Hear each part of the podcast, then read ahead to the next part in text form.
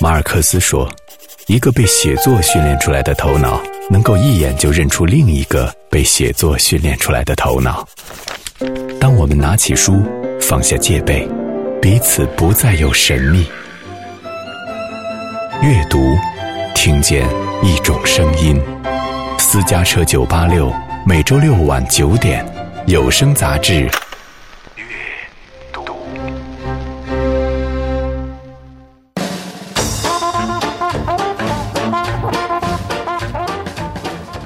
大家好，我是小轩，这里是音乐广播出品的一档读书节目《阅读》，每周六晚九点，我们用文字感受这个世界。今天要分享的这本书是美国传记作家 Skirt Boger 所著的一本传记，叫《天才的编辑》，Max Perkins 麦克斯帕金斯与一个文学时代。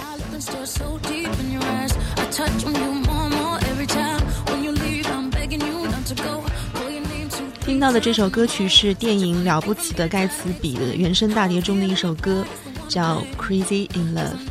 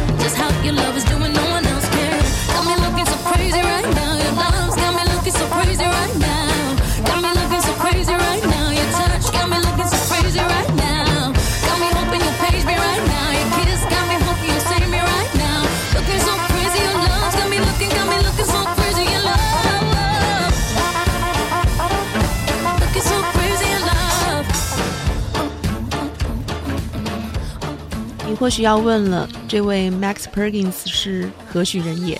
他其实是美国出版史上一位具有传奇色彩的人物，是他发现了迷惘一代的代表作家费茨杰拉德，还有海明威，还有沃尔夫这样一些伟大的文学天才，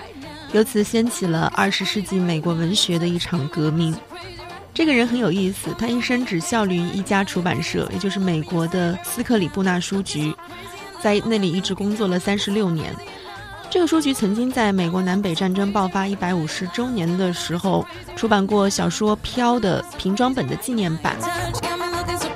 在 Perkins 所在的年代，这个由斯克里布纳家族经营着的出版社，成为了美国最优雅、最讲究传统的一家出版社。这里依然有着狄更斯时代的气息，特别传统的英式色调。我们看这本传记中是这样写的。比如说，财务室主任是一位七十多岁的老先生，他坐在高凳子上，整天不挪身子，两眼紧盯着皮面的账簿。当时打字机已经成为了普遍使用的标准工具，由于得雇女性来使用这些新式玩意儿。男士们就不能在办公室里吸烟了。在第五层，公司像一个十九世纪的君主国一样被统治着。查尔斯·斯克里伯纳二世，也就是俗称的老 C.S，是当然的统治者。他脸上通常带着严厉的表情。他有一只轮廓分明的鼻子，一头花白的短发和一嘴小胡子。当然，斯克里伯纳还是有年轻人的，其中之一就是 Max Perkins。他在一九一零年来到了这里。这个出版社几乎没有经历战争及其带来的动荡。他的书目是一潭文学品味与价值的死水，永远不越所谓正派体面的雷池半步。实际上，他们极少在取悦读者之外走得更远。在他们的书目上，当时正受到关注的年轻一代作家一个都没有。克里伯纳出版社的三位支柱作家都是秉承了英国传统的成名作家，他们的大多重点书都是已经出版了多年，连书稿都不用再编辑的作家作品。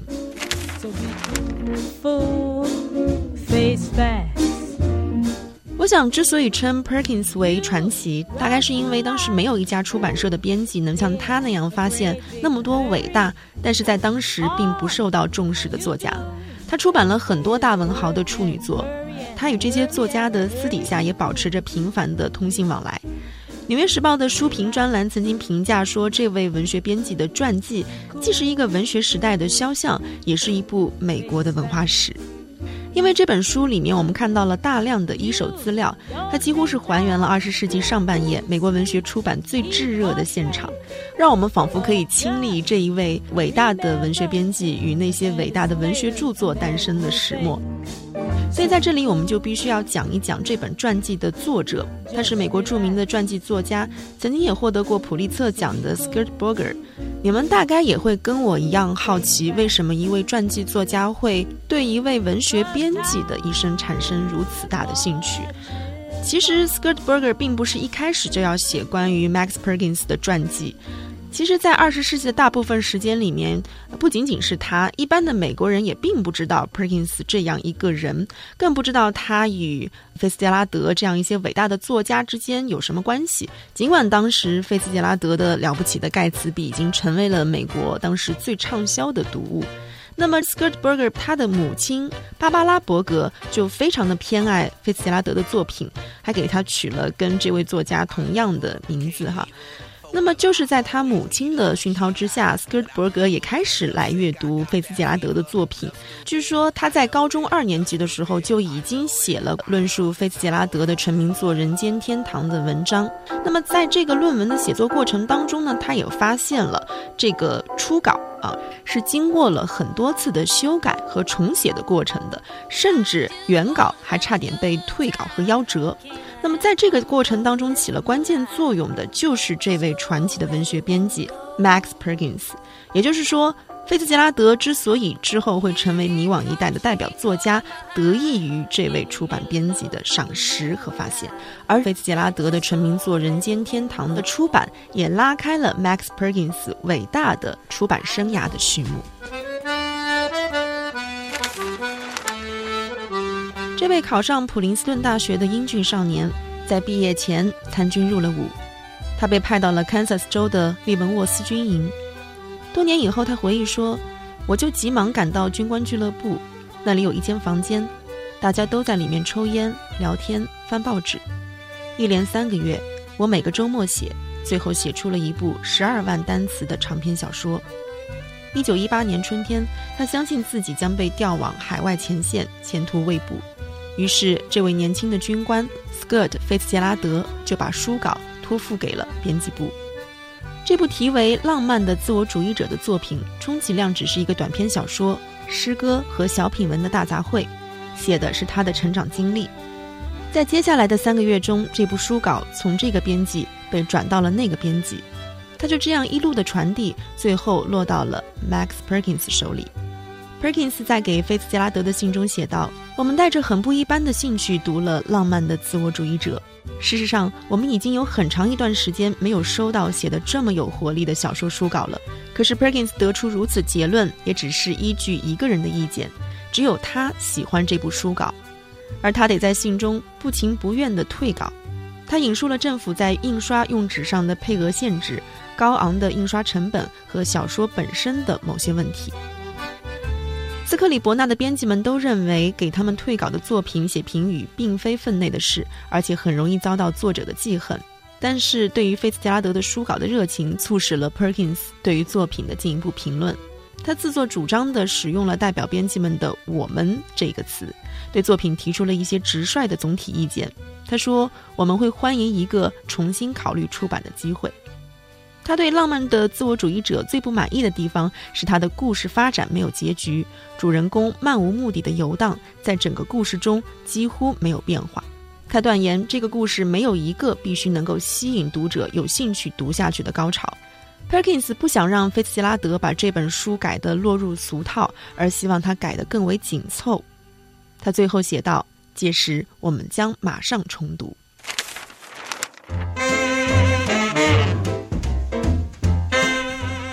在某一些方面 Perkins 好像不适合编辑这个职业，因为他拼写很差，然后乱用标点。至于阅读这方面的能力，连他自己都承认慢得像一头牛。但是有一点，那就是他对待文学像对待生死一样，他始终认为书属于作者。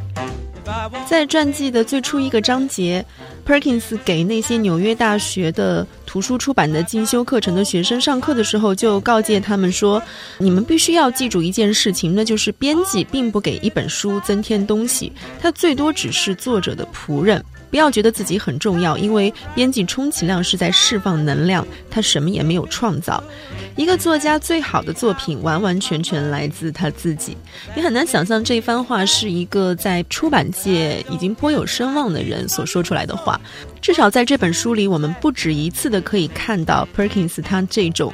谦逊、严谨、务实和慷慨的品质。这也可以看出这本书的作者 Scott Berger 他是怀着一种多么崇敬的心态，而对这一个伟大的人物致以他的敬意的。这位天才的编辑，一米七八的个头，六十八公斤的体重，他的脸上以那只高挺的鼻子为基准线，眼睛里充满了奇怪的雾蒙蒙的光，仿佛能从中看到遥远的海上的气象。这是写出了《天使望故乡》的美国二十世纪的著名作家托马斯·沃尔夫对于这位天才编辑的评论。他也是 Perkins 发掘的一位被凯鲁亚克称为文学偶像的作家。在这本书里面，我们看到很多关于 Perkins 和这些作家的故事，包括他如何发现了菲茨杰拉德，帮他出版了第一部小说《人间天堂》。在他的再三鼓励下，这部小说几乎是经历了重写，又换了书名，才得以在斯克里布纳书局正式出版。然后又是这位编辑，他如何说服了出版社借给菲斯杰拉德很多很多的钱，将他从生活拮据的边缘拉回来？他说，托马斯·沃尔夫这位被凯鲁亚克称为文学偶像的人，是用身子抵着冰箱写完了他的小说《时间与河流》的。这段细节特别有意思。当时沃尔夫是把冰箱顶当做了写字台，他每写完一页，读也不读就扔进了一只木板箱。最后是三条彪形大汉用手推车把满载稿子的这个箱子送到了 Perkins 的眼前，然后他再把这一堆似乎像不经思考写出来的东西再整理成书。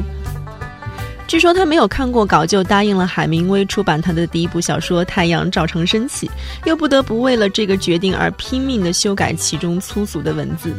嗯，说起海明威和 Perkins 的关系，其实跟菲茨杰拉德也颇有渊源。当时就是菲茨杰拉德将他的这位朋友介绍给了 Perkins，而他当时对于海明威的评价是。前所未见的气质，读过那些连贯的短句，很久以后，那些锤炼过的文字依然难忘。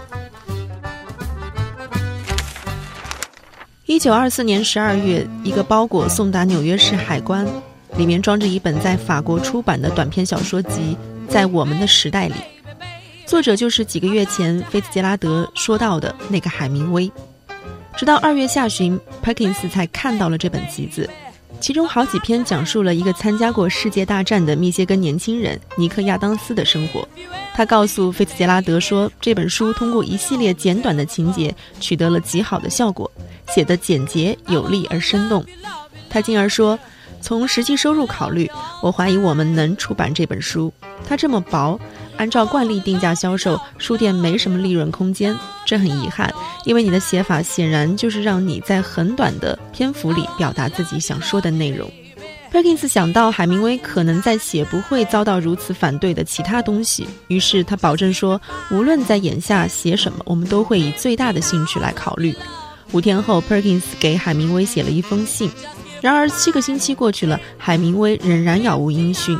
他第一回遭遇到了海明威跑到世界不知哪个角落无影无踪的习惯，比如这次他是去了奥地利的施伦斯滑雪。海明威回到巴黎，看到了 Perkins 的信，很为他的诚意振奋。然而就在几天前，他已经答应了另一个在阿尔卑斯山与他联系上的出版人。他告诉 Perkins，他得在看了合同之后，才能告诉他能不能跟他正儿八经的谈。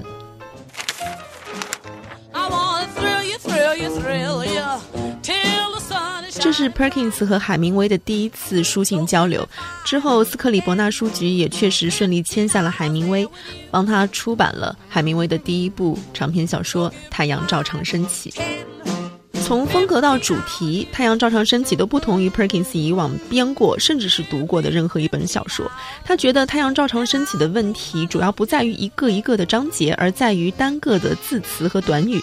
Perkins 知道，呃，污言秽语和不堪的人物描述可能导致整本书被禁，引来诽谤的官司，所以他在信中对于海明威说。大多数人受语言的影响更甚于事物的影响。我得说，对事物十分迟钝的人，对某种词也是十分敏感的。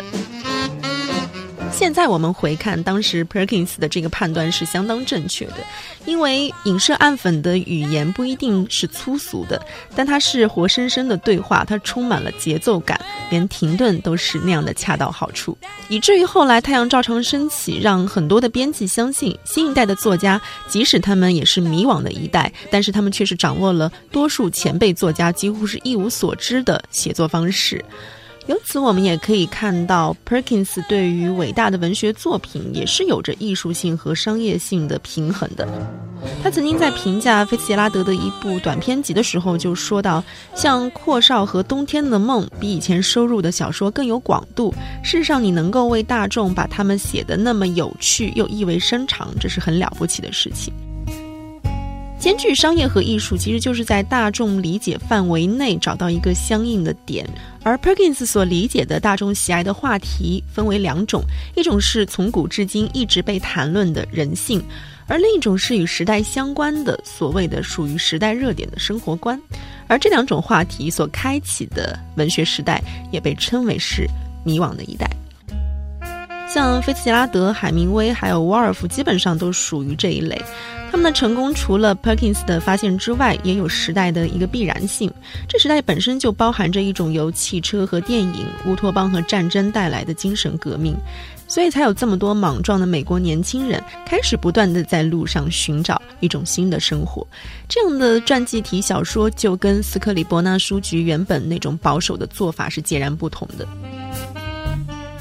传记就是通过了 Perkins 与三位作家菲茨杰拉德、海明威以及托马斯·沃尔夫，还包括一位红颜知己伊丽莎白·莱蒙和他们的长期交往，来说明这个编辑与作家之间的一个关系。其实我觉得他们两者之间的关系更像是医生和病人的关系，因为你可以看到，几乎每一位大的文豪，他们都长期遭受到了一种内心的困扰，似乎是在受众接受和自我表达之间难以找到一种平衡。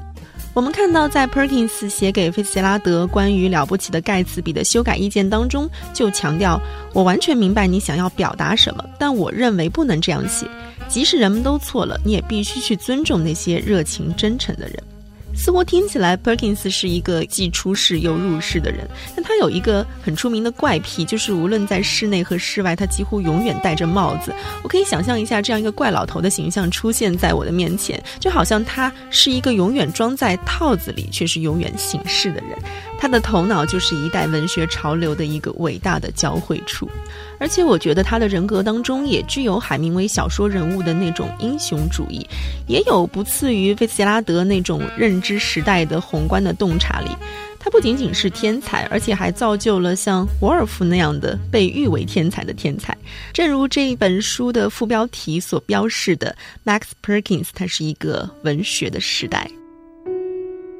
我们生活的时代慢慢的丧失了文学所具有的一些高贵的特性。当文学不再成为文学，只能成为文字的时候，写作者对于文学的敬畏之心就会一点点的消失。这个时代不缺少非凡的写手，但是我们也一直在期待，是不是还可能有这样一些天才的人物出现？无论是作家还是编辑。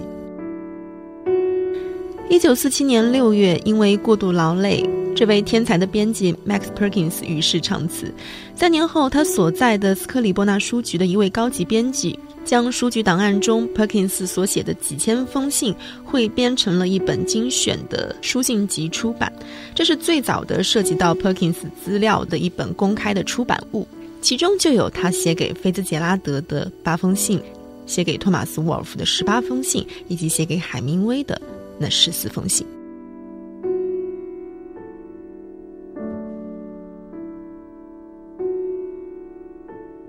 好，感谢收听这一期的阅读，下周见。